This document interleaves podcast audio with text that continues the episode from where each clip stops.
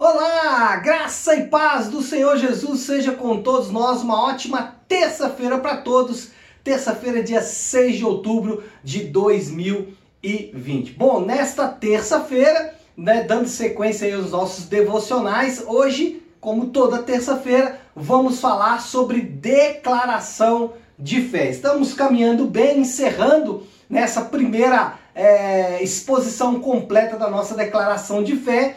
Hoje, no nosso 15 artigo, o tema é liberdade religiosa. Bom, são sete parágrafos, né? São sete frases, expressões aqui nesse, nesse nosso 15 artigo. Eu quero dividir essas sete expressões em três grupos distintos aqui de assuntos. O primeiro deles diz o seguinte: Deus é Deus e somente Deus é o Senhor da consciência.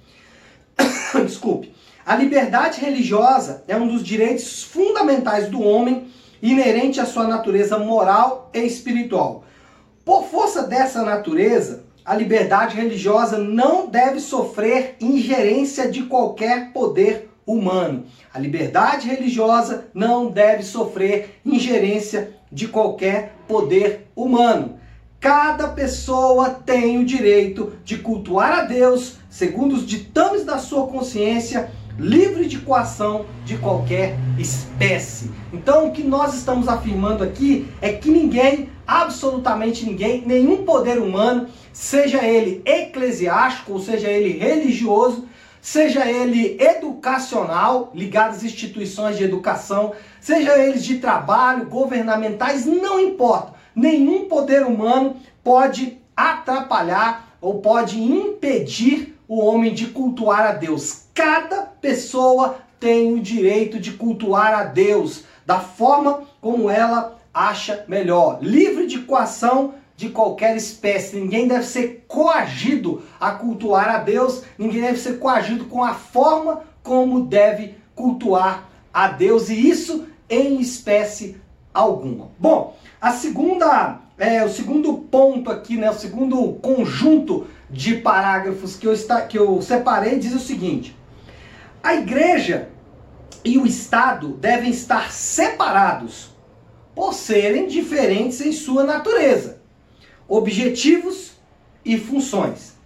É dever do Estado garantir o pleno gozo e liberdade da, da liber, desculpa, é dever do Estado garantir o pleno gozo e exercício da liberdade religiosa, sem favorecimento a qualquer grupo ou credo. O Estado deve ser leigo e a igreja livre. Note, nós é, defendemos o Estado laico, mas não um Estado não religioso. Em qual sentido é isso? O Estado é laico, isso não significa que o Estado seja ateu. O Estado tem uma religião.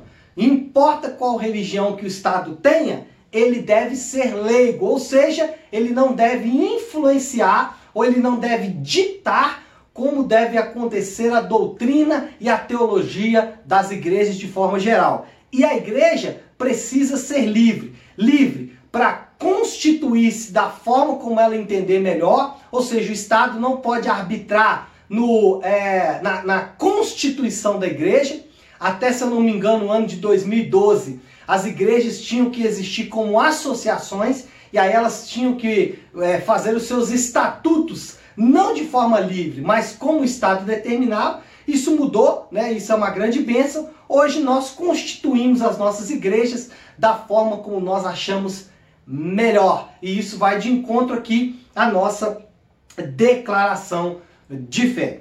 Terceiro conjunto aqui de afirmações diz o seguinte: reconhecendo que o governo do Estado é de ordenação divina, ou seja, que Deus é quem de fato estabelece os governantes para o bem-estar do cidadão, dos cidadãos e ordem justa da sociedade, então Deus ele estabelece os governantes para o bem-estar dos bons e para condenação, para a justa condenação dos maus, é dever dos crentes orar pelas autoridades, bem como respeitar e obedecer às leis, honrar os poderes constituídos, exceto naquilo que se oponham à vontade e à lei de Deus. Então, se entendemos e entendemos de fato que toda ordenação ela é de cunho divino, ou seja, não existem governantes que não estejam nessas posições não tenham sido elevados por Deus. Ou seja, Deus mesmo estabelece esses governantes. E é nisso que acreditamos.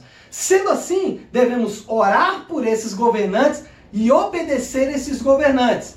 É, até que eles não nos impeçam de cultuar o nosso Deus.